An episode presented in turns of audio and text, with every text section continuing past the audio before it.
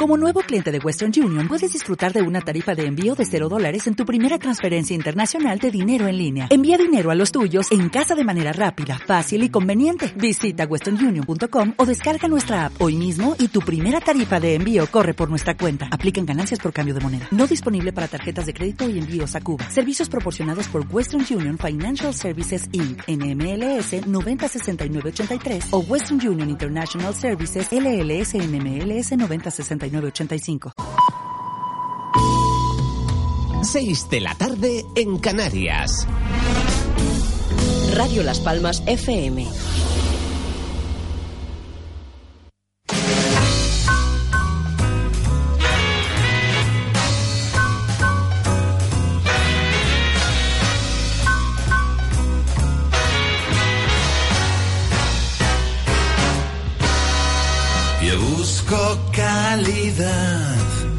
De vida. Mientras la gente se suicida. Un Bloody Mary a las doce. A pie de cama al despertar. Nada mejor se conoce para volver a empezar.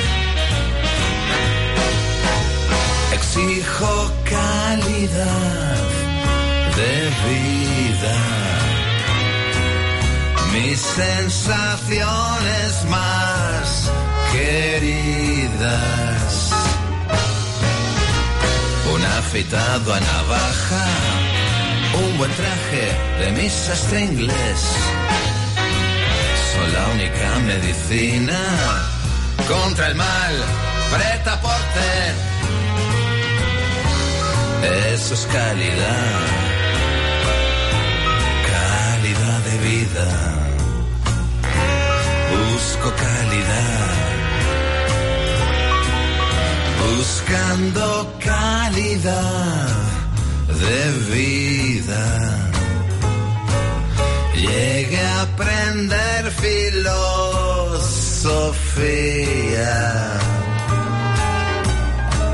en restaurantes y coctelerías. Un barman siempre junto a mí. Tengo tratamiento de VIP desde Tokio hasta Madrid. Lucho por un placer sin medida. Qué fácil consumir mediocridad.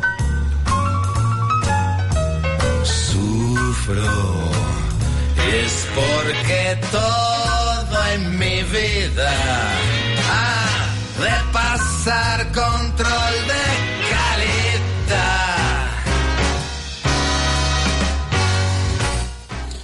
Buenas tardes amigos y amigas, muchísimas gracias. El momento de la salud llega.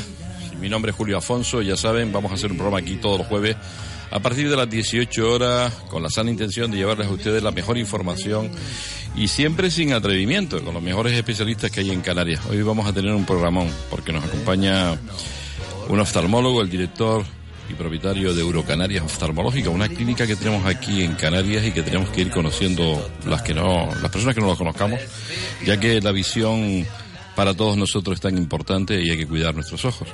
Y si tenemos buenos oftalmólogos y clínicas como Eurocanaria, tenemos que hablar de ellas.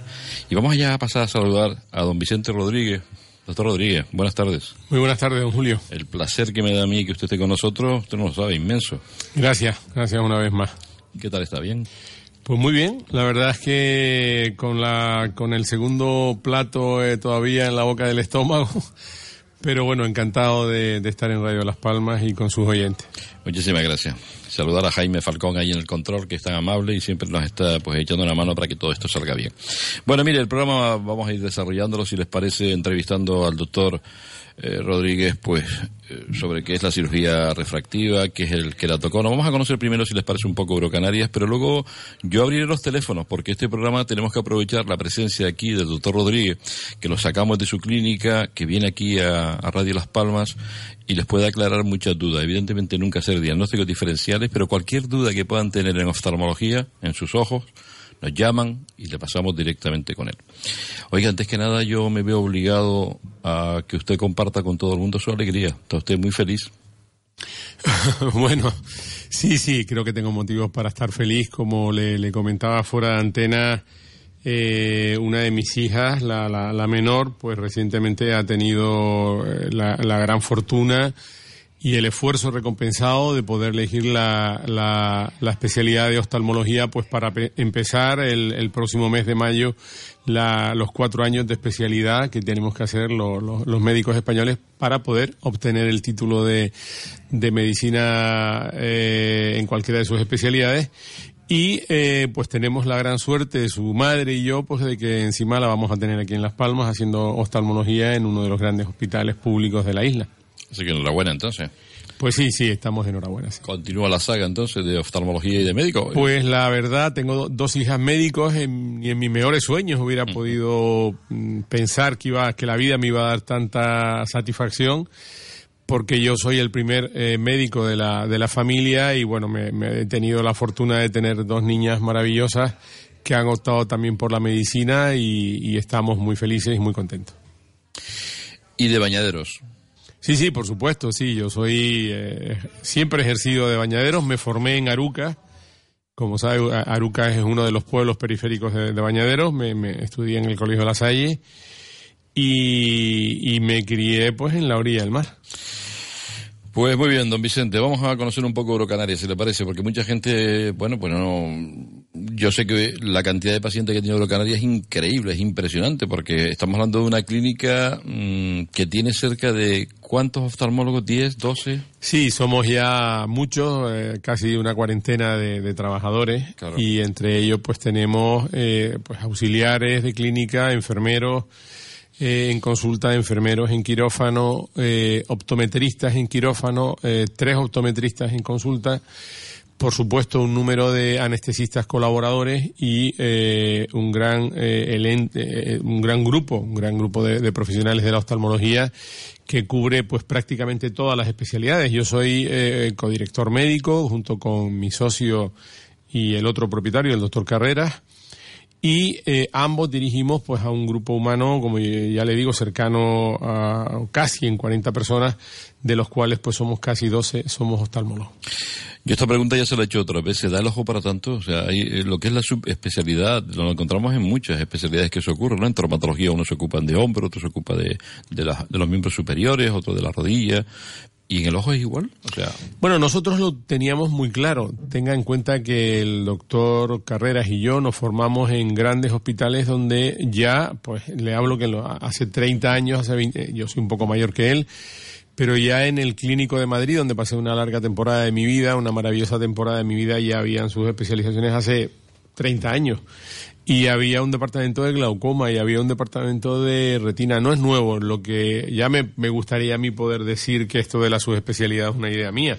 Pero no, no, ya esto viene de una gran tradición. Evidentemente hace 30 años no había eh, eh, compartimentos dentro de la oftalmología en todos los hospitales, pero en aquellos grandes hospitales de nuestro país, el Hospital Clínico de Madrid, el Instituto Barraquer, eh, los Fernández Vega en Oviedo, pues probablemente ya en estos centros empezaban a eh, emerger las eh, diferentes subespecialidades, como y en el caso nuestro, pues por ejemplo, nosotros tenemos oftalmólogos que solo se ocupan del párpado, o solo se ocupan del glaucoma, o solo se ocupan de la retina, como hablábamos eh, hace unos minutos del doctor Reyes, que tiene una actividad quirúrgica pues muy muy importante, pues en el cuidado de la salud de la de la retina, en la solución de los desprendimientos de retina, en los tratamientos angiogénicos, en el caso de los edemas maculares por por, por retinopatía diabética diabética o por trombosis eh, venosa o por degeneraciones maculares.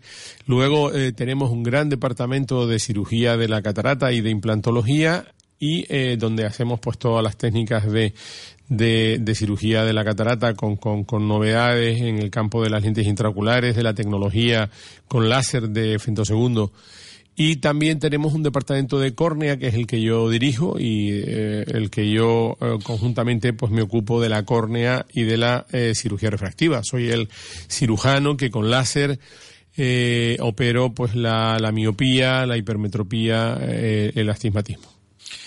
¿Usted pensó alguna vez tener una clínica esta característica, usted y el doctor Carreras? Porque Mire que lo han hecho bien, ¿eh? sin peloteo. ¿eh? Han ido trabajando buscando la excelencia, que dice que nunca se consigue la excelencia, pero estamos hablando de una clínica que está entre las mejores de Europa, podríamos decirlo.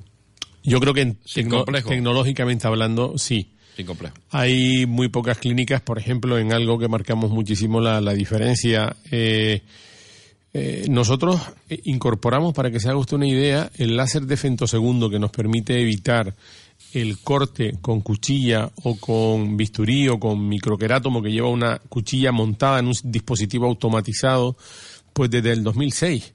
Es decir, hace 11 años que abandonamos nosotros la cuchilla, por ejemplo, en el campo de la eh, cirugía refractiva corneal, como le decía antes, pues para operar cualquiera de los defectos refractivos que le he mencionado, la miopía, la hipermetropía, el astigmatismo o combinados de ambos, puesto que eh, casi el 80% de los pacientes que tienen alguno de estos dos defectos, de miopía o de hipermetropía, además tienen simultáneamente eh, astigmatismo. Estamos hablando con el doctor don Vicente Rodríguez. Recuerden que es importante, ¿eh? las personas que quieran. ¿eh? Nosotros en eso lo que intentamos hacer un servicio público, llamémoslo de esa manera, al Servicio Canario de Salud, intentando traer a los mejores especialistas que hay en Canarias ustedes puedan preguntar. ¿eh? Yo le tengo que hacer la pregunta, porque igual sacamos alguna conclusión y usted nos da pedagogía respecto a la sanidad, ¿no? ¿Tiene ventaja de alguna forma a la hora de, de, la privada y la pública o estamos hablando de lo mismo o es complementaria en el mundo de la salud? Porque siempre hay un debate ahí que yo no termino de entender porque yo creo que es complementario. A mí me gustaría pensar que es complementario. Lo que pasa es que eh, las motivaciones políticas que pueden estar detrás de cualquier proyecto de un programa de salud pues lógicamente hacen que no siempre el consejero de sanidad de turno nos vea como eh, compañero y aliado. A mí me gustaría que cualquier gobierno, sea de derecha, sea de izquierda, sea de centro, sea eh, chino, claro. si recala por aquí, eh, si realmente le importa la sanidad del pueblo canario, tiene que contar o debería contar con todo el esfuerzo de salud que existe en cada una de las islas. ¿Por qué no contar con el grupo San Roque? ¿Por qué no contar con el grupo Roca en el sur? ¿Por qué no contar con Santa Catalina, con el Grupo Vita o con el Perpetuo Socorro. Es que somos apestados o, no podemos ir de la mano intentando conjuntamente resolver problemas de salud. Al final lo que importa es que el paciente mm, tenga una mejor calidad de vida, resuelva su problemática y la resuelva al menor tiempo posible. Y yo soy un gran defensor de la colaboración de ambos sectores. De todas formas, ustedes trabajan para, para la pública, o sea, ustedes tienen un, cupo de pacientes que... Cada vez menos, cada, vez, menos, porque hemos tenido, ya le digo, yo, yo he tenido que oír decir a un consejero de, de sanidad que eh, él tenía una concepción ideológica de la sanidad y que ideológicamente le era muy complicado contar con los centros privados para reducir las listas de espera pues no creo que le tenga que decir mucho más. Yo creo que, la política debería estar por debajo del bienestar de los ciudadanos y al servicio del bienestar de los ciudadanos. Si vamos a aplicar conceptos ideológicos al desarrollo de la salud, yo creo que, que los políticos por esa vía se equivocan. Bueno, yo le agradezco su valentía, pero sobre todo el sentido común de que podamos hablar de estas cosas sin, sin ningún tipo de drama, ¿no? Lo que intentamos es estar preparados y que los ciudadanos sepan que cuando acudamos a un servicio privado, un hospital privado, pues vamos a recibir la misma atención que se puede ser en la pública, porque había un debate que se decía, no, la pública mejor y tal. Oiga, tenemos unos hospitales privados extraordinarios. Santa Catalina, San Roque, Perpetuo, la bueno, yo, yo, pienso que la hospitalización de la sanidad pública es buena cuando una vez que entras al interior de la sanidad y te ves ingresado en el servicio de cirugía general eh, o en el eh, servicio de, cirugía torácica. Bueno, evidentemente, una vez que estás dentro, todo va a ir bien. Hay un gran nivel de profesionales. El problema que puede tener la sanidad pública precisamente son las largas listas de espera. Y en eso es en donde los facultativos que hemos optado por la inversión en cada una de nuestras especialidades, pues yo creo que una manera de que eh, se nos valore eh, el esfuerzo es precisamente que la sanidad pública no nos vea como un enemigo, sino que estamos dispuestos a tirar del mismo barco. Y, eh, yo creo que la sociedad lo tiene claro y estoy convencido que, a, cualquier ciudadano de, de, La Gomera, del Hierro, de, de la aldea o de Lanzarote o Fuerteventura le daría exactamente igual que lo trataran en un centro X o Y. Lo que va buscando es resultados a corto plazo y mejoría en su calidad de vida. Y yo creo que hay fórmulas eh, para poderlo conseguir. Muy bien, vamos a entrar, si les parece, en la cirugía refractiva. Oiga, ¿tiene usted gafas? ¿Se las quiere quitar? ¿Quiere mejorar usted su visión? Pues bueno, vamos a hablar con, con el doctor Rodríguez, que tiene muchísima experiencia sobre ese tema. ¿Qué es la cirugía refractiva, doctor Rodríguez? Pues mire, la cirugía refractiva eh, incluye a un grupo de, de, técnicas quirúrgicas que se han ido desarrollando eh, en los últimos 50 años y que el objetivo eh, preferente que persigue es intentar pues mejorar eh, la dependencia de las gafas de muchos eh, de nuestros pacientes. Tenga usted en cuenta que eh, un miope de, de, 20 dioptrías, su calidad de visión con gafas está muy limitada por el propio dispositivo óptico que tiene que llevar. Si a una persona de 20 dioptrías de miopía, que fue para lo que se inició la cirugía de la alta miopía fue uno de los grandes pilares del inicio de la cirugía refractiva, pues lógicamente cuando nosotros implantamos al interior del ojo un dispositivo que va a estar mucho más cerca de la retina, la calidad de visión va a ser infinitamente mayor y desde luego una persona con 20, con 18 dioptrías que cuando se quita las gafas no se puede ver las manos. Si un día tiene un problema de intolerancia a sus lentes de contacto, pues tiene un verdadero problema, mientras que con una cirugía refractiva que ese fue el inicio de la misma, pues su calidad de vida y su dependencia y su autonomía pues va a ser eh, infinitamente mayor. Eso nos ha llevado a que cada vez nos podamos ir acercando a menores defectos refractivos. Surge eh, la cirugía eh, láser ya desde la década de los finales de los 80. En mi experiencia, nosotros empezamos, compramos el primer láser Eximer para operar miopía, hipermetropía y astigmatismo en el año 90, a principios de los 90 y durante el propio año 90 nos lo instalaron en Las Palmas, o sea que podemos decir que iniciamos la nueva andadura de la cirugía refractiva en, eh, hace ya nada más y nada menos que 27 años. Y seguimos todavía intentando convencer a la opinión pública de las bondades de la cirugía refractiva. Ha cambiado, evidentemente. Ya ha dicho usted, ha habido cambios importantes, eh, tantos así que ustedes han ido también renovándose con láseres diferentes que exigen además pues unas inversiones millonarias, ¿no? Sin ninguna duda. Eh, para mí, eh, hace unos días hablaba con mi gerente, después de que venía él de una reunión nacional de gerentes de clínicas de oftalmología, y una de las cosas que nos sorprendió fue que todavía en España eh, la cirugía refractiva de la miopía, de la hipermetropía y del astigmatismo, casi el 60% se sigue haciendo con cuchilla. Es decir, una década más tarde que un centro eh, que tiene toda la ilusión en, ser un centro de, excelencia en el tratamiento de las enfermedades eh, oftalmológicas, después de que hace ya 10 años que nosotros nos iniciamos, la media de nuestro país todavía dice que el 60% de los ojos intervenidos en España no recurre a tecnología de última generación.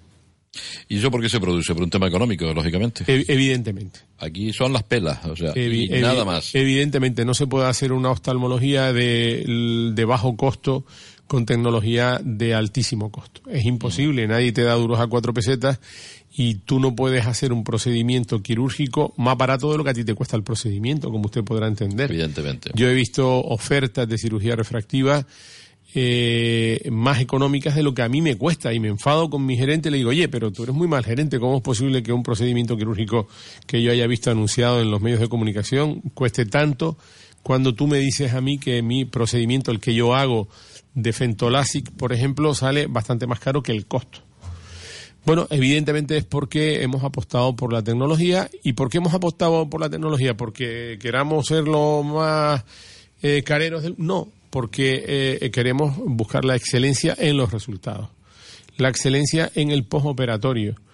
Yo ayer operé 12 ojos eh, de cirugía de, de, estas características de pues, miopía, eh, hipermetropía y astigmatismo. Algún médico que nos dicen siempre, bueno, es que los médicos no operan. Bueno, ayer operé a una doctora de, que ejercía en la isla de Fuerteventura. Y, y la sorpresa es que cuando yo les veía esta mañana y les decía lo bien que estaban, yo les a todos prácticamente le dije, digo, bueno, es que da la impresión de que llevas operado casi un mes.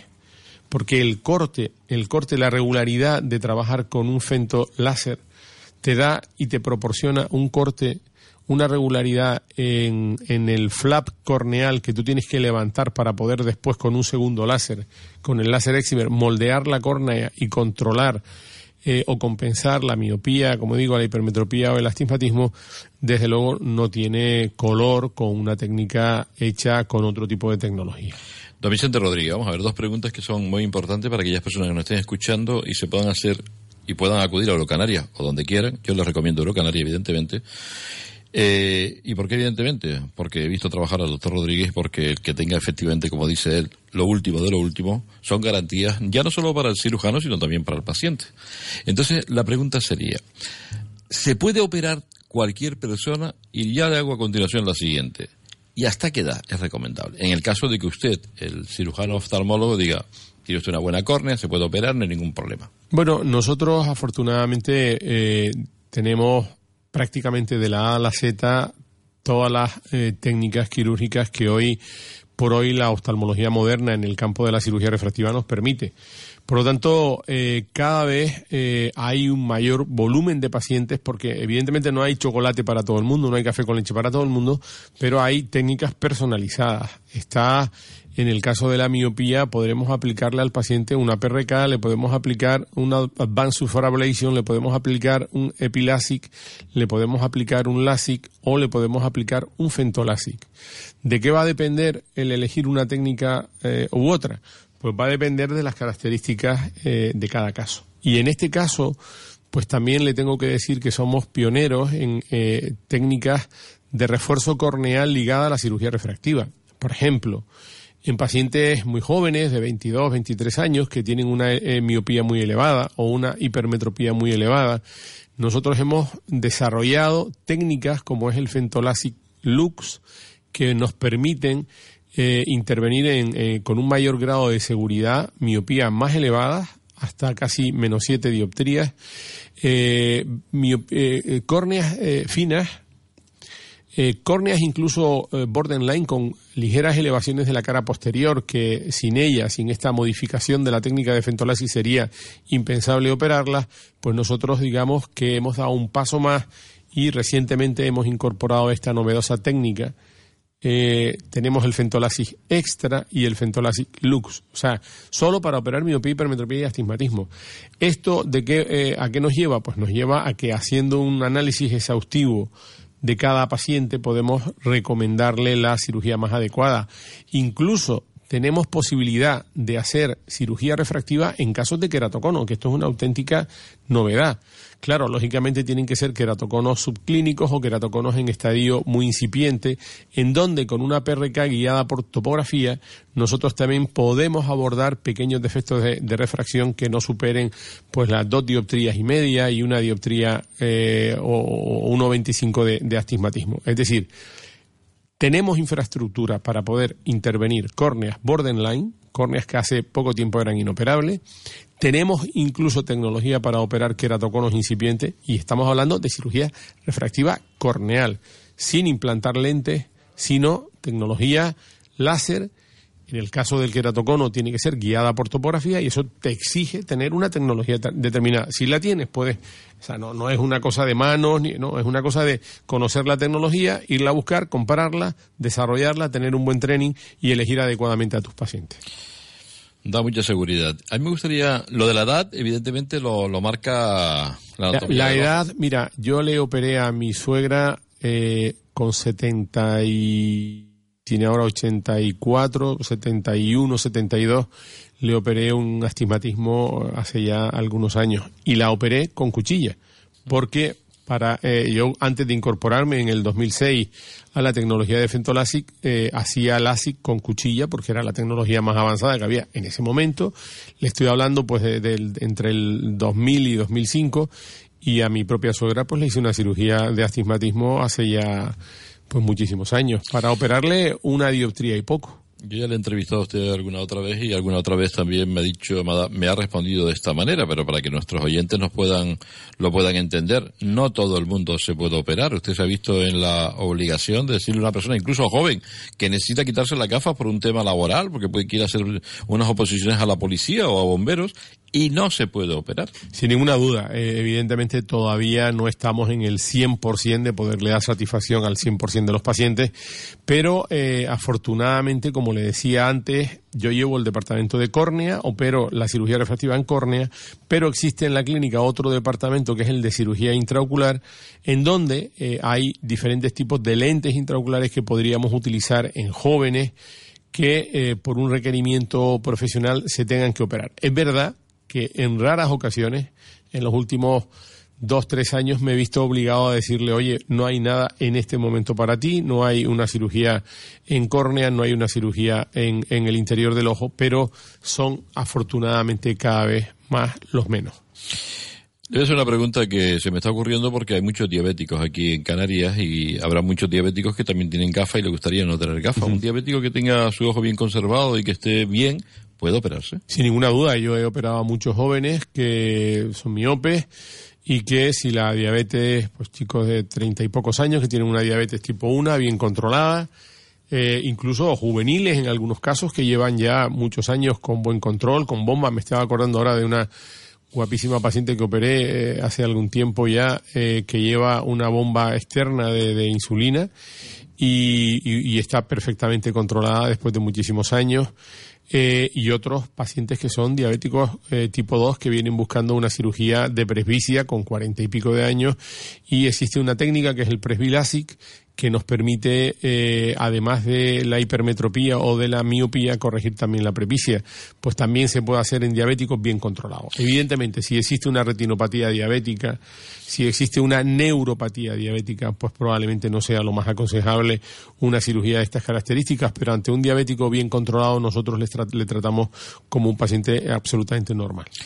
¿Son las personas jóvenes las que se acercan más para quitarse la gafa? Porque evidentemente se quieren ver guapos, guapas, porque, porque además me parece que es un derecho que cada uno tiene y porque este tipo de cirugía, la cirugía refractiva, no se hace en la pública, eso hay que pagarlo, ¿no? Sí. Ni siquiera creo que las compañías de seguro lo cubren, eso, ¿no? Ninguna compañía de, de seguro lo, lo cubre. Eh, es verdad que el principal eh, volumen de pacientes que nosotros recibimos que vienen a operarse de miopía, hipermetropía y astigmatismo son chavales jóvenes entre 20 y 40 años. Pero, mira, hemos pasado una época muy difícil eh, económicamente en nuestro país. Lógicamente desaparecieron las oposiciones para funcionarios del Estado de tipo policía, bomberos. Han habido varios años en que nos han celebrado y, por lo tanto, los jóvenes desaparecieron de nuestras consultas porque muchos de ellos en situación de, de paro no era el momento más adecuado para plantearse prescindir de la gafa. Ahora ha habido de nuevo un repunte cuando los jóvenes acceden al mercado laboral. Esa es una eh, de sus inquietudes, quitarse la dependencia de la gafa. Y nosotros, desde que se ha eh, alegrado de nuevo el mercado laboral, hemos visto cómo de nuevo los jóvenes han vuelto a, nuestros centros a, prescindir de la, de la gafa para mejorar su calidad de vida. Eh, durante la etapa de la crisis económica, pues lógicamente nosotros mantuvimos la el volumen de la cirugía gracias a que en esa época fue cuando incorporamos el presbilasi, que es la cirugía de la presbicia conjuntamente con miopía, hipermetropía y astigmatismo. Y claro, no es lo mismo operar a un chaval de 45 años, que es una persona joven, que tiene un puesto de trabajo y que a pesar de la situación de crisis, pues a él no le afectó. Y nosotros eh, observamos que justo en ese momento de transición de la crisis, pues tuvimos una gran oportunidad de operar a muchos cuarentones y cincuentones de cirugía refractiva corneal con presbicia.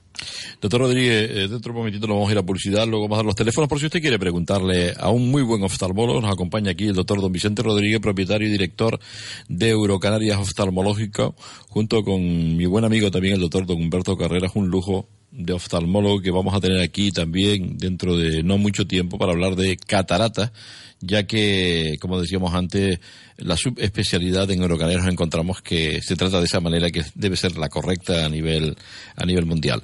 Ah, a mí me gustaría hacer una pregunta. Estamos hablando de una cirugía que se mantiene en el tiempo, Porque aquí a veces no, nos despistamos ante una persona puede tener, eh, pues se le coloca una prótesis de rodilla y parece como que no hay que cuidar más aquella prótesis, ¿no? En el ojo pasa exactamente igual. Hay que tener una forma de conservar aquella cirugía que se hace para que se mantenga en el tiempo su eficacia. Mira, eh, vamos a ver, en este caso hay que diferenciar en, en muchas ocasiones la edad, el sexo, eh, los trastornos hormonales y hay una menopausia precoz. Porque eh, la córnea, que es donde yo trabajo básicamente, donde yo realizo la cirugía refractiva, eh, se deja influir de los ovarios poliquísticos, se deja influir de las alteraciones hormonales, de las menopausias precoces, se deja influir del, del sexo. O sea, es más inestable la miopía en el campo de la mujer que en el campo de los chicos. Pues ¿por qué? Pues porque puede haber un embarazo y eh, desgraciadamente, aunque en pequeños porcentajes de casos hay cambios hormonales en un aborto espontáneo, hay cambios hormonales en la toma de anticonceptivos orales. Eh, desgraciadamente, en un porcentaje determinado, aunque afortunadamente bajo, todos estos factores hormonales pueden influir en desestabilizar un proceso eh, refractivo. Y, es posible que una chica que se opere con 25 años y que se queda con 28 embarazada o, tiene un aborto, como le decía, o tiene una alteración, de, una menorrea, eh, y se ve sometida a un tratamiento hormonal fuerte, pues puede conllevarle en algunos casos un eh, aumento de la miopía. Por esa regla de tres, hasta hace poco tiempo no sabíamos incluso la influencia que tenían los cambios hormonales en otra patología muy frecuente en Canarias y de la que yo también me ocupo, como es el queratocono. Recientemente, un oftalmólogo de la Universidad de Ginebra, eh, un gran experto en el campo del queratocono, ha publicado la eh, malvada influencia que tienen los embarazos en la mujer que padece queratocono, con lo cual puede haber una exacerbación del queratocono en eh, durante el procedimiento del embarazo. Yo les recomiendo a mis pacientes femeninas a, las mujeres que trato de, de, cirugía del queratocono que durante el embarazo tengan unos controles topográficos por si tenemos que actuar al finalizar el, embarazo o al eh, finalizar el destete eh, cuando una vez que el, factor hormonal se haya estabilizado. Muy bien, vamos a ir un momento de publicidad, de nada, un poquito, a ver. Vale, Vale, bueno, pues seguimos un poquito hasta dentro de un momentito que nos vamos a ir a publicidad. Por si usted nos está escuchando ahora mismo, se acaba de incorporar, estamos con el doctor don Vicente Rodríguez, que es el director y propietario de Eurocanarias Oftalmológica, una clínica que está ubicado aquí en León y Castillo, número doctor Rodríguez, no me acuerdo ni lo sé. 211 lo sabía, pero este, a ver si usted tenía buena memoria. 211. Eh, me gustaría si vamos a seguir hablando un poco de cirugía, porque luego vamos a hablar de, de queratocono también, ¿verdad? Porque sí, sí, claro, es una, es una de las... Ahora me han invitado, en fin, feo hasta que yo lo diga, pero me han invitado a hablar de, de ello en, en el Congreso de la Sociedad Argentina de Oftalmología, que, al que voy como invitado, como ponente invitado dentro de un par de semanas en Buenos Aires pues porque nosotros los canarios tenemos una altísima incidencia en queratoconos y yo he tenido pues no le puedo decir que sea la suerte, porque siempre es una faena, iba a decir una putada, pero es una faena. Eh, eh, pues enfrentarte a un paciente con un queratocono evolucionado, pero he tenido la posibilidad de tratar durante los últimos años y de operar muchísimos casos de queratocono. Tenemos una gran experiencia. Eh, Canarias tiene como me habrá oído usted decir en alguna otra entrevista, unas cifras endémicas de tipo epidémico muy elevados, muy por encima de la media nacional, y eso pues me ha dado la experiencia y la oportunidad de operar muchísimos casos a lo largo de mi trayectoria profesional y, bueno, pues en este tipo de enfermedades escapando se aprende a capar y, y como son eh, técnicas que no existen demasiado volumen de pacientes que las padezcan, pues cuando tienes la oportunidad de, operar muchos casos, pues te conviertes en un líder de opinión. Muy bien, eso es así y no tenemos ningún tipo. A mí me encanta hablar con usted porque complejo es poco, ¿eh? Yo es que creo que debemos de ser así, o sea, hacemos una medicina aquí en Canarias. Es que los arucas somos como los... no, no, pero por favor. Somos como los de Bilbao. Pero mire, yo es que a mí, a mí no me importaría entrevistar a médicos mm, madrileños, catalanes. He estado en algunos congresos y le puedo asegurar que nosotros es que lo hacemos francamente bien aquí en Canarias. Tenemos lo que hace falta que también no se no se enfaden los políticos conmigo, sino que ayudar más, evidentemente, a, lo que es la sanidad, a hacer una mejor sanidad, porque tenemos una sanidad de primera, la hemos tenido. Tenemos una sanidad de primera que, dependiendo de la provincia, eh, funciona de una manera o funciona, o, funciona de otra. O sea, es curioso que ni siquiera la sanidad pública eh, tenga una tendencia regional. La, la, sanidad pública se plantea de una manera en la provincia de Las Palmas y de otra manera totalmente en la provincia de Tenerife. Y realmente yo nunca he podido entender el porqué. Porque la torpeza.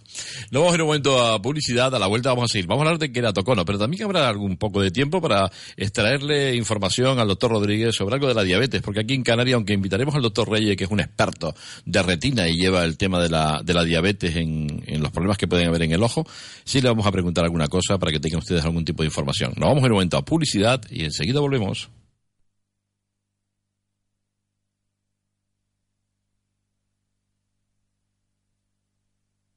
Si estás buscando los mejores precios y garantía en electrodomésticos, Electromarket, lavadoras, frigoríficos, congeladores, secadoras, lavavajillas, hornos, primeras Saint Candy, Balay, Bosch, Teca, Sansu, Kimpo. También tenemos electrodomésticos con pequeños desperfectos estéticos con descuentos de hasta un 50% y la misma garantía. Electromarket, carretera del Cardón 57 Las Torres. Abrimos de lunes a viernes de 9 y media a 1 y media y por las tardes de 5 a 8 y cuarto y los sábados de 9 y media a 1 y media. Visítanos en nuestra exposición de Electromarket en Lomo Los Frailes, calle Betania 43. Para más información 928 26 1385 y 928 91 85 18. Electromarket.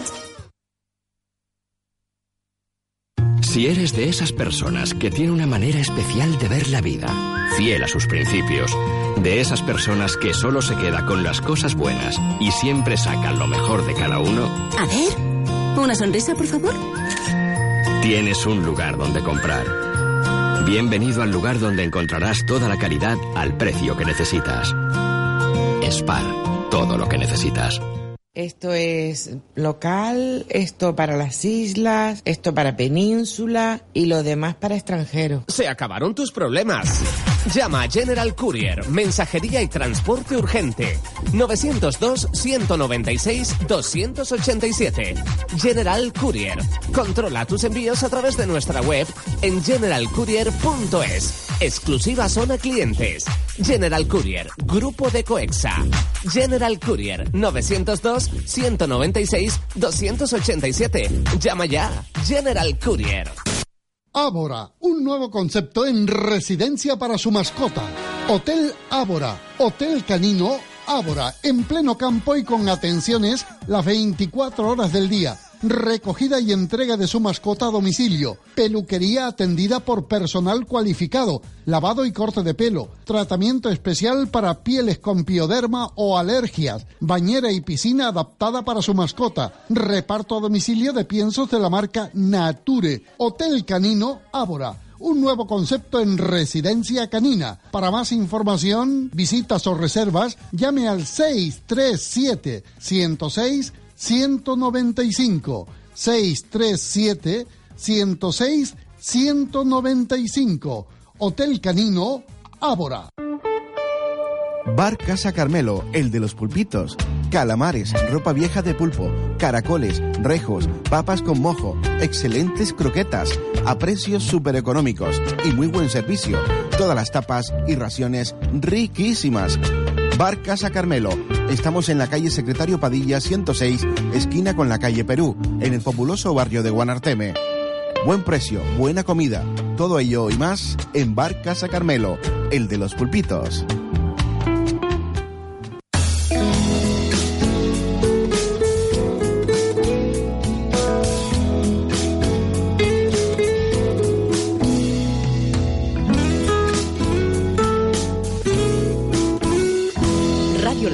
FM.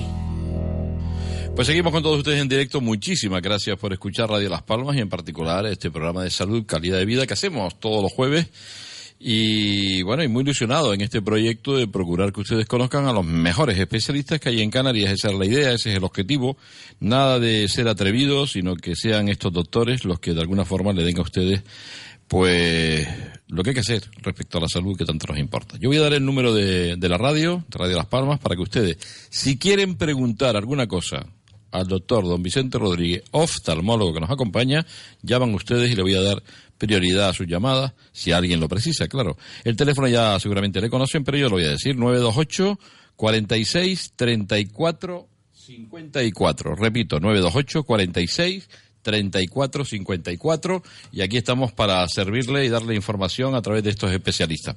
Bueno, doctor Rodríguez, mm, está claro y me, necesito que usted me, aclare una cosa respecto a un programa de salud. Evidentemente esto tiene que ser válido, ¿no? El traer especialistas y, dar pinceladas, porque evidentemente no, no, aspiramos jamás a hacer diagnósticos diferenciales de la televisión o de la radio, es un atrevimiento, ¿no? Yo creo que sí, yo creo que las generaciones eh, anteriores, las anteriores de las anteriores y probablemente las posteriores tendremos eh, los seres humanos una cierta necesidad de apoyo permanente.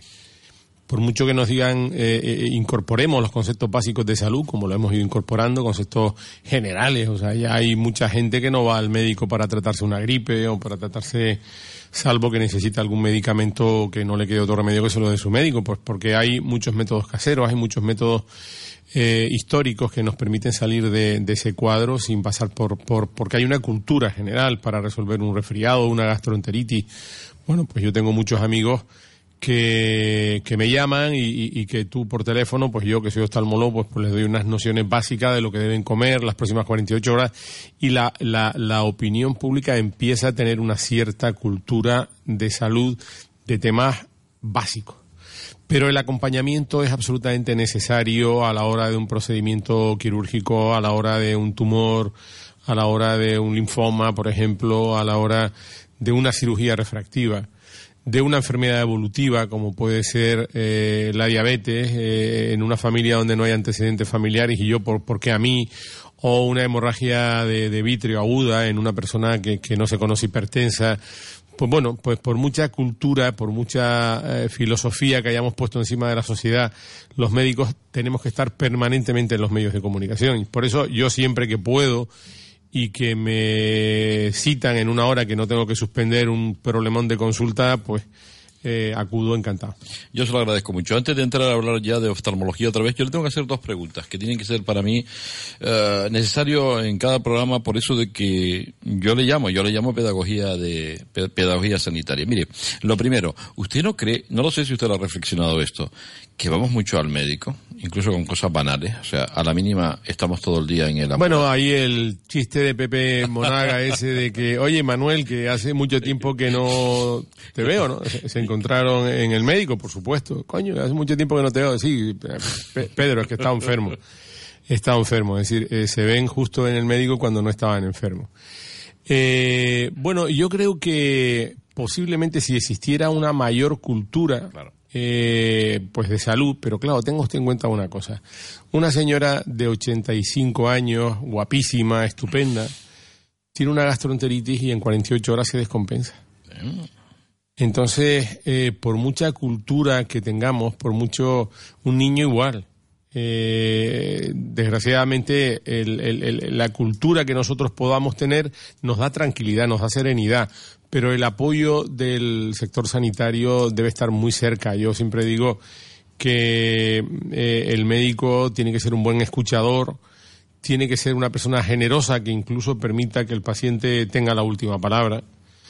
Y, desde luego eh, tenemos que estar eh, muy cercanos al dolor, porque yo que he tenido la, la desgracia de, de pasar una etapa de mi vida con mucho dolor, sé lo duro que es vivir con enfermedades que sabes que a pesar de que la podamos controlar, el paciente va a estar sometido a una situación de, de vivir cada mañana con dolor y eso eh, lógicamente necesita mucho apoyo, mucha cercanía. ¿Usted cree que para ser un buen médico hay que ser una buena persona? Yo estoy convencido. O sea... Se puede ser un gran profesional sin ser una buena persona. Pero eh, yo considero que no es lo mismo un gran profesional que un buen médico. Bueno, me desar... no me desarma porque yo lo tengo muy claro. O sea, yo, yo creo que va unido de una forma, vamos, hasta la, hasta la, hasta la. también se puede, también se puede ser un manta siendo una, Una, una, buena persona, ¿no?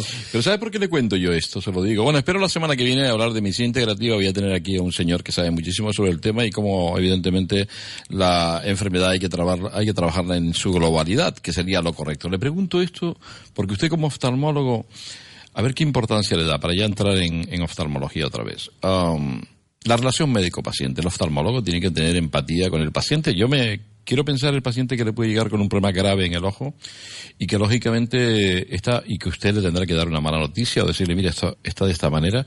Yo estoy convencido que según qué oftalmólogo aquel señor puede salir o señora más contento o menos contento. Y la enfermedad es la misma, doctor. Sí, Rodríguez. sin ninguna, sin ninguna duda. Eh, yo pienso que, que, para cerrar un poco la pregunta, el médico debe ser una buena persona porque un buen profesional eh, que no sea eh, capaz de coger el teléfono y joder, ya está el pesado este que lo operé la semana pasada, qué coñazo de tío. No, bueno, si has operado a una persona, tienes que tener la virtud, no solamente tú, tu entorno. Porque claro, el médico o la doctora o el doctor, pues tiene mujer, tiene hijos, tiene familia, y tu familia cuando eh, introduce a un médico en su familia también corre- se corresponsabiliza de alguna manera con el trabajo de, de- este facultativo. ¿Por qué? Pues porque muchos días paseando por la playa sonará el teléfono y tu mujer dirá, joder, y otra vez, y, y no te desenganchas nunca. Pero claro, los que nos dedicamos a la cirugía, y en mi caso la cirugía ocular, y operamos, pues como opero yo, pues 20 ojos a la semana, pues tenemos que tener el teléfono permanentemente activo. Y si suena a las 12 de la noche, pues te tienes que levantar con todo el cariño del mundo y estar eh, en buena predisposición a que cuando suene el teléfono a cogerlo sin decir previamente, joder, otra vez está el pesado este que ya me ha llamado dos veces. Porque, doctor Rodríguez, me vuelve usted a la historia de, del médico del pueblo, ¿no? Que con la palabra curaba. Yo recuerdo que un médico antiguo hablaba y tranquilizaba al paciente de una forma. Hoy Pero ese, que con ese- la- ese médico eh, tranquilizaba porque tenía una gran formación. Yo recuerdo Hoy posible... Sí, pero tenía una, una, el médico de hoy que tiene una gran formación, el médico de familia necesita una analítica, necesita un electro, el informe del nefrólogo. Los médicos eh, cubanos dicen que son grandes profesionales y uno probablemente yo mm, estoy casi convencido de que debe ser así, porque cuando tú te tienes que pelear contra la enfermedad con muy pocos medios, pues desarrollas una serie de habilidades. O sea, yo estoy convencido de que en Nigeria, pues a lo mejor no me dejaría operar de catarata, pero algunas enfermedades básicas sí que me dejaría eh, perfectamente curar por la medicina local, porque entiendo que un médico local que cada mañana se levanta en, en cualquier país, eh, en Sudán, eh, en Nigeria, en, en- en donde sea, que con escasos medios, con, sin una analítica, sin un, sino simplemente pues mirándole los ojos, mirándole la barriga, tocándole el, el- el- eh, o poniendo un fonendo. Si ya hoy los cardiólogos en España casi ya no utilizan el fonendo. ¿Por qué? Pues porque tienen eh, con mucha facilidad el acceso a una ecocardio, a, a- determinadas pruebas que, eh, pues, lo más básico, pues lo, lo, han ido perdiendo. Entonces, bueno, pues cuando un señor nunca va a poder disponer de un ecocardio, pues desde luego me voy a fiar mucho más de lo que sea capaz de escuchar con un fonendo que con una persona que se lo pone tres veces al mes. Doctor Rodríguez, ustedes tienen un armamento, armamento, tienen un arsenal de muchas cosas para que las personas no se queden ciegas hoy. O sea, antes se quedaba la gente más ciega porque no tenían ustedes los recursos tantos técnicos como de conocimiento. Mire, hace... Póngame un ejemplo, por favor. Pues le pongo un ejemplo, eh, un ejemplo práctico. Sí. Hace poco tiempo, eh, hablando con un ejecutivo de la ONCE, eh, yo alguna vez le he contado que soy vicepresidente de la Sociedad Española de Prevención de la Ceguera y de Baja Visión y tengo pues mucho contacto con el mundo de la ONCE y, y hace poco tiempo hablando con un ejecutivo de la ONCE me decía, Vicente, estamos a la captura del deficiente visual porque ha disminuido drásticamente la ceguera en España. Qué alegría me da. Es una grandísima alegría. Desde el punto de vista eh, de una institución como la ONCE, que necesita, eh, pues evidentemente, toda una infraestructura laboral que han cubierto con ciegos, hasta hace poco tiempo, pues quieren evidentemente que no haya ninguna persona ciega eh, que reúna el perfil que ellos exigen para la ONCE que esté fuera de la ONCE. Pero en gran medida es porque la retinopatía diabética está mucho mejor controlada. En gran medida porque los antiangiogénicos han eh, podido poner un stop a la degeneración macular. eh, en gran medida porque las cirugías de glaucoma ya no son eh, dignas de aquellos grandes cirujanos del pasado, de Arruga, de Barraquer, sino que ya hoy cualquier oftalmólogo en Cádiz, eh, en La Gomera o en Gran Canaria están en disposición de enfrentarse a ellas con la tecnología del momento. Doctor Rodríguez, déjeme coger una llamada. Buenas tardes. Sí, mire, un derrame de ojo, ¿a es debido? ¿Está escuchando? Se pone Póngase los cascos, tiene que ponerse los cascos para poder escuchar. Espere, caballero, espere un momentito. Póngase, diga, haga la pregunta, señor. un derrame de ojo que tenga sangre, ¿a qué es debido? Pero la, en la parte exterior del ojo o en la parte interior. O sea, usted se lo ve en lo blanco del ojo. Lo blanco, lo blanco sí, todo, todo rojo de sangre. Bueno, y tarda pues- unos días en resolver. Efectivamente, bueno, la principal causa que produce el, eh, la hemorragia subconjuntival, que es como se llama, en la mayoría de los casos es debido a eh, un aumento de la tensión arterial. Por lo tanto, hay que vigilarse la tensión arterial, pero también puede ser debido, por ejemplo, a que usted esté abusando de los antiinflamatorios no esteroideos, pues porque haya estado, por ejemplo, con dolor en la rodilla y ha estado tomando mucha aspirina. Eh, se puede se puede tomar mucha aspirina o más aspirina de lo normal y tener como consecuencia de ello pues un pequeño derrame ocular. También puede ser debido a una disminución de las plaquetas. También puede ser producido por un traumatismo ocular, es decir, que usted frotándose el ojo anoche durmiendo, por ejemplo, se haya cogido una venita y haya podido romperla. En fin, hay muchas características, afortunadamente no suele ser preocupante, en la mayoría de los casos es exterior, solamente no hay sangre en el interior del ojo y después de unos días se reabsorbe. Lo que pasa que si la causa que la ha provocado es una causa que está activa, por ejemplo, si usted es hipertenso y no lo sabe, si usted eh, eh, tiene eh, como ya le, digo antes, unas plaquetas disminuidas y no lo sabe, pues se puede volver a, a- a producir. Entonces, lo que se recomienda es tomar la tensión arterial, ver cómo está, analizar si está usted tomando más antiinflamatorios no esteroideos de lo que se debe, tipo aspirina o tipo ibupro- ibuprofeno, por ejemplo. Yo no tomo medicina y la tensión del cuerpo normal la tengo bien. Ya, lo que pasa me, que me la he nor- estado mirando en el médico y ya está bien. normalmente la, la hemorragia no se produce en, en un hipertenso que esté descontrolado, sino en alguien que tiene un pico de tensión. Es decir, cuando hay que recurrir a tomarse la, la tensión arterial es en el momento que se produce el derrame, porque usted a la media hora ya puede tener la tensión completamente normal. ¿De acuerdo, caballero? Y no obstante, Bueno, de continuar tiene que ir al oftalmólogo, es evidente, ¿no? ¿Vale? Gracias, muy Sí, amable. sí. Gracias, gracias. Eso es lo correcto, ¿no, don Vicente? O sea, estos son simplemente Sin recomendaciones. duda, sin duda. Normalmente se suele quedar en eso, a los No. pocos días se reabsorbe y si es una persona, por lo que veo ya de una cierta edad, como la, la voz me, me hizo eh, pensar de este eh, oyente, de este paciente, pues probablemente haya podido ser, como ya le digo, un pico de, hipertensión arterial por el motivo que sea, porque se levantó, porque durmió mal, porque había mucho calor anoche o porque se cogió un pequeño berrinche dos horas antes de, de que le pasara eso. Bien, ya saben, el teléfono es 928 46 34 54 46 34 54 y aprovechamos aquella pregunta que quieran ustedes hacer porque están preocupados y tenemos un muy buen oftalmólogo aquí. Vamos a seguir, si les parece. mm, yo seguiría hablando de otras cosas, porque con usted me lo paso muy bien, de verdad, hablando de, de cosas de la vida, de la sanidad y de la importancia que tiene la salud. Pero me gustaría que nos explicara de forma sencilla qué es un queratocono y, y- y ver por qué se produce y, y bueno, y a ver. Mire, el, el queratocono es una enfermedad degenerativa de la, de la córnea, que desgraciadamente es evolutiva, que aparece eh, an- normalmente en la, en la adolescencia a partir de los 10 años y que... Usted me va a permitir que yo sea un maleducado y le, y le interrumpa un momento. Es que tenemos una llamada y vamos a darle Sí, paso sí, si claro, le parece. cómo- cómo y- no, los oyentes tienen Gracias, prioridad. doctor Rodríguez. Buenas tardes. Buenas tardes. Dígame. Mire, yo soy una persona que fui operada del lagrimal dos veces Sí. y el otro día me vino un coágulo en el ojo que me lo operaron después, Sí. Pero lo del lagrimal me ha continuado. He tenido dos operaciones y no me ha ido nada bien y sigo con ese problema. ¿eh? Con visión la recuperé y tengo 80 años, ¿eh?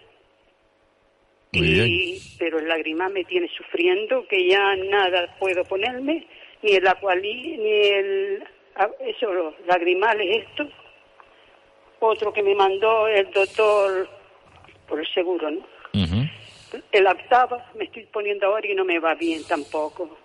Entonces yo no sé qué voy a hacer con los ojos así que no puedo ni salir a la calle ni nada sino con las gafas puestas. Bueno, si, si le parece, señora, eh, efectivamente, la, la verdad, si usted me permite cariñosamente la expresión, los problemas del lagrimal obstruido son un auténtico coñazo.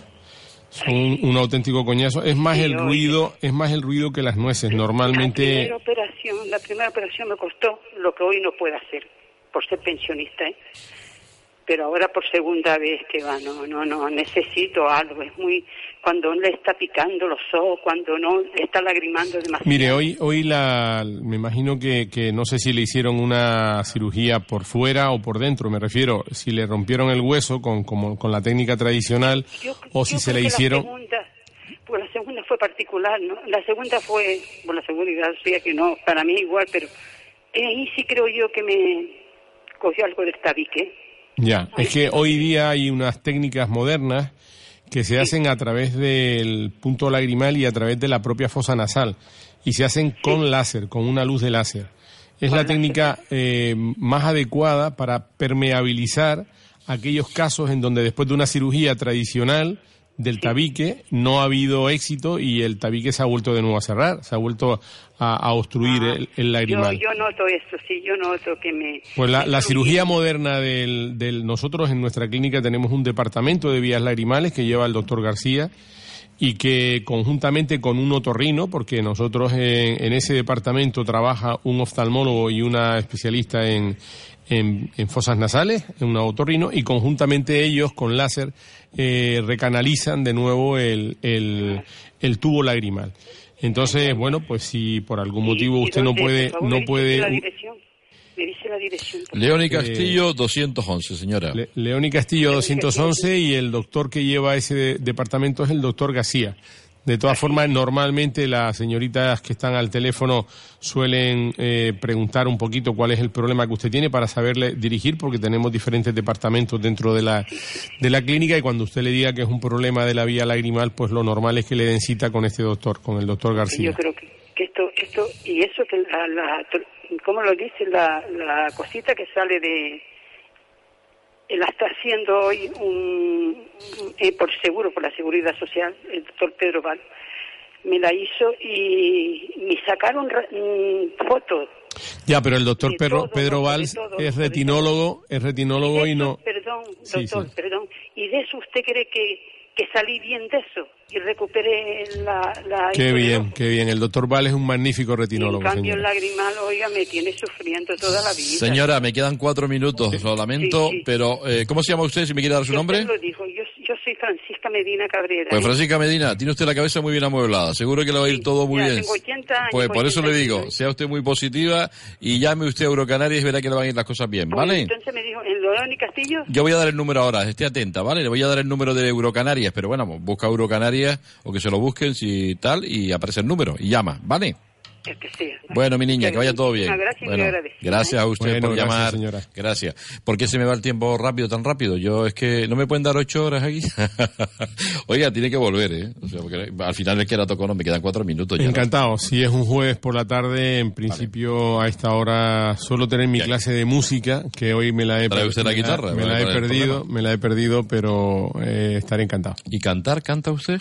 A veces. Pues cante por acá. En- en- en- pero yo, yo soy como el, el, el expresidente Aznar, en la intimidad hablo catalán también. Usted estará de acuerdo conmigo que el por eso le decía yo a Francisca, el sentido del humor es fundamental para enfrentarse también a la enfermedad. Ninguna duda, yo hago música como terapia, me, me sale, hice cálculos y bueno, ir a- al psiquiatra una vez al mes a relajarme me cuesta tanto y mi profesor de música me sale más barato. Y puede terminar más loco además.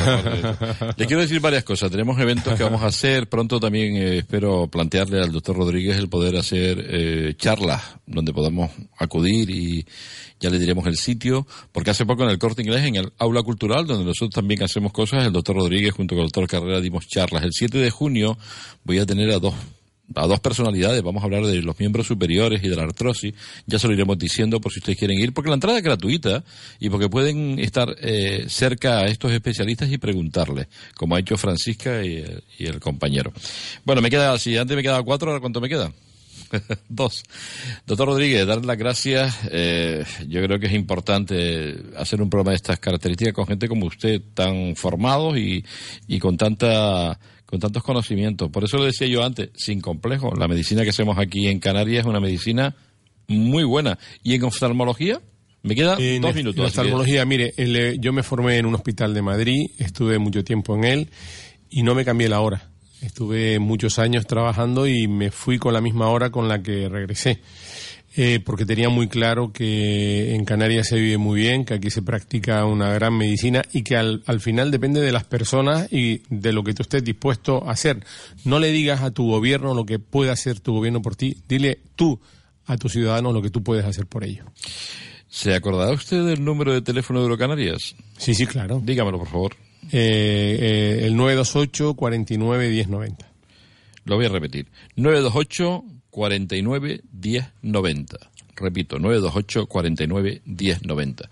Eurocanaria es una clínica que conozco hace muchísimos años. Aquí no hay ningún tipo de adulación. Me parece que hacen un trabajo excepcional. Las, veces, las cosas a veces no van bien, pero si tiene usted un problema ocular y en la visión, acuda a Eurocanaria, que es una garantía. Independientemente de que aquí hay otras clínicas que funcionan bien, ¿vale? Pero Eurocanaria, como digo, es garantía. Don Vicente, sea feliz. Muchas gracias por estar aquí en Radio Las Palmas. A ustedes, amigos, nos vemos si quieren el jueves que viene. Adiós, Jaime. Muchísimas gracias por todo. Saludos. Yo busco calidad de vida. Mientras la gente se suicida.